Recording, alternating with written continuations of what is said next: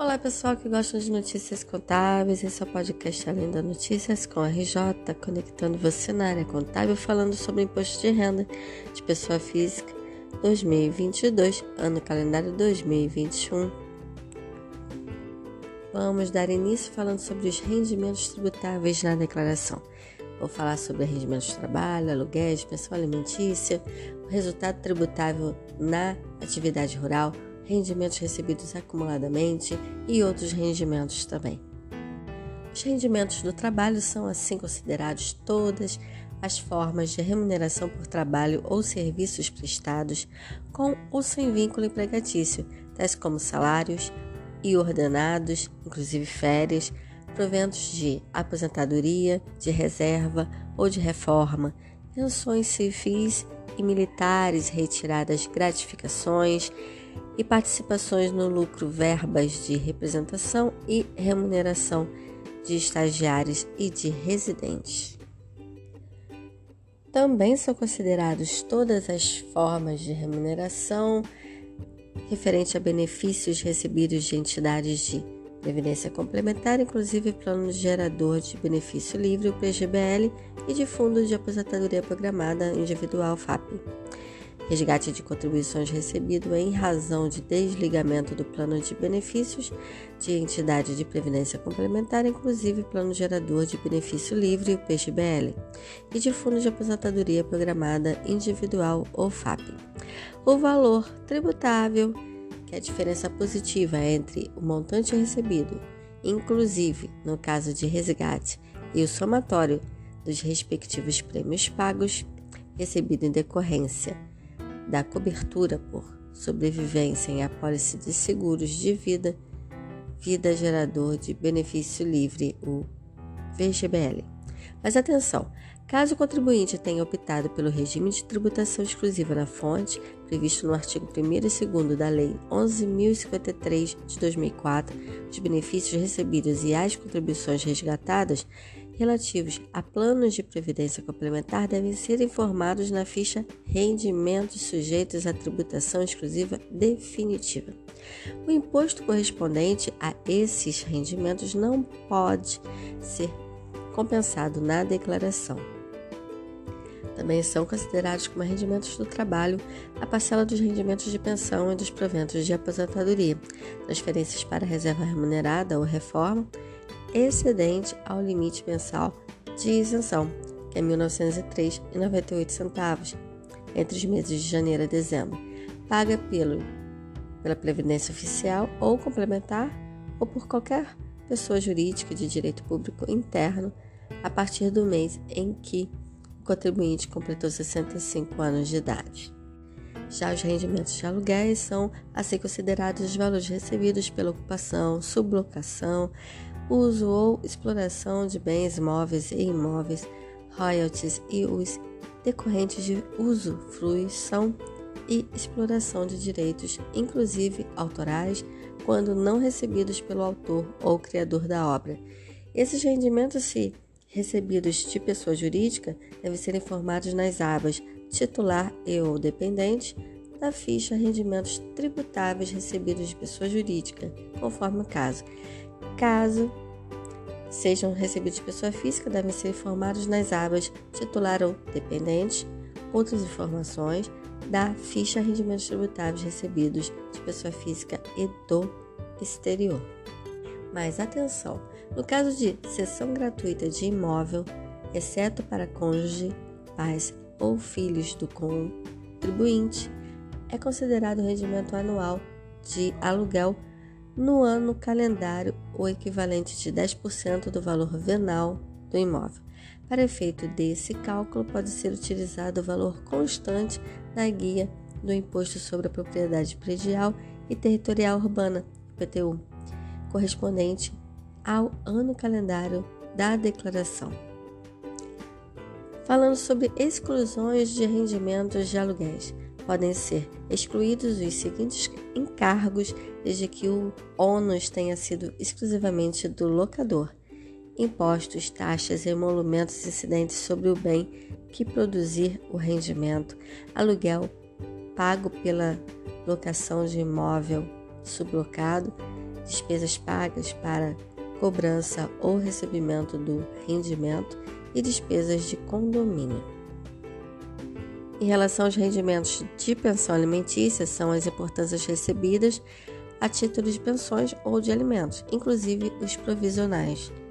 Esses rendimentos sujeitam-se ao recolhimento mensal obrigatório do carnê-leão, em nome do beneficiário, ainda que este seja menor de idade, quando, opcionalmente, o menor beneficiário de pensão alimentícia for relacionado como dependente na declaração do cônjuge que detiver a sua guarda judicial, o declarante fica obrigado a incluir em sua declaração os rendimentos do menor, bem como os bens e direitos e dívidas e ônus reais dele.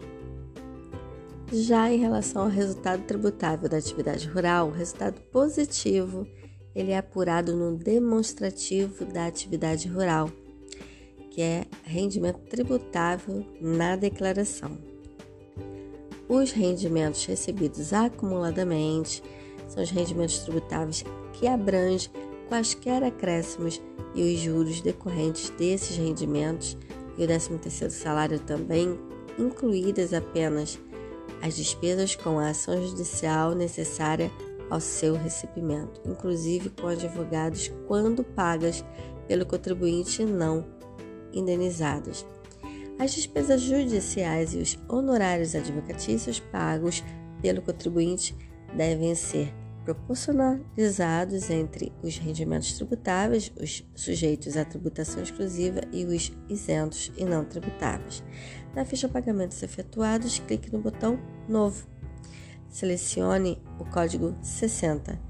No caso de pagamento de honorários relativos a ações judiciais, exceto trabalhistas, ou o código 61, que é no caso de honorários relativos a ações judiciais trabalhistas, inclusive o número do CPF do advogado ou CNPJ do escritório de advocacia, o nome do advogado ou do escritório de advocacia e o valor que foi pago.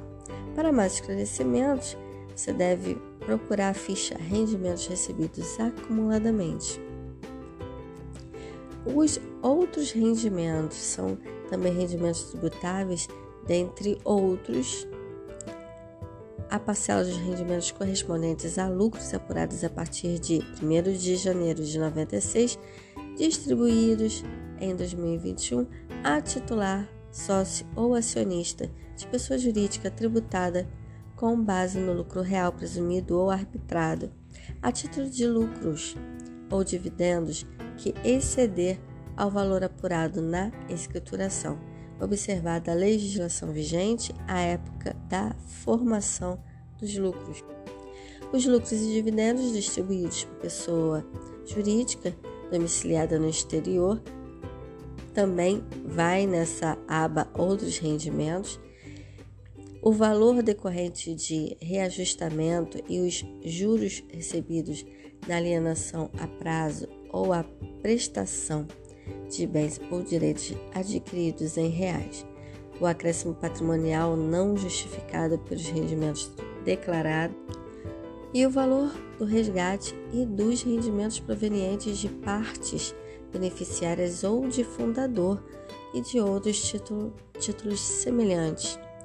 O lucro do comércio ou da indústria de declarante que não ex exerça habitualmente a profissão de comerciante ou industrial.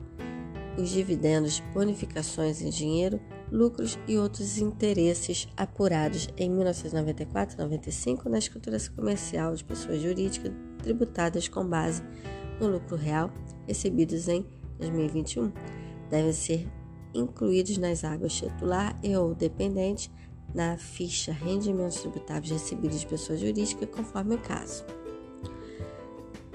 O autônomo que prestou serviço exclusivamente à pessoa jurídica e a escritura ao livro caixa deve preencher a coluna livro caixa nas abas titular e ou dependente.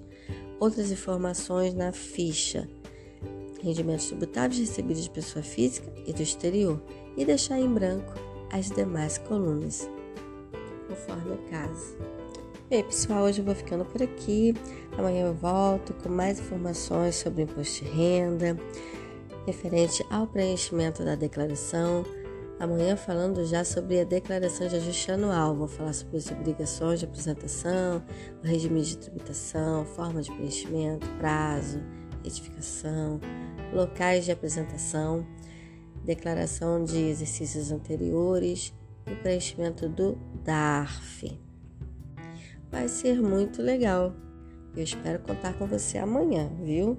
Sou Cristiane Guiô, conselheira fiscal da Escola RJ, trazendo mais informações para o seu dia a dia, com o podcast Além da Notícias com a RJ, falando sobre imposto de renda de pessoa física 2022. Tenho certeza que quem acompanhou foi uma aula de tanto de renovação, né, preparação para enfrentar aí março e abril esse dinheirinho extra aí pro contador. Até amanhã, pessoal. Tchau, tchau.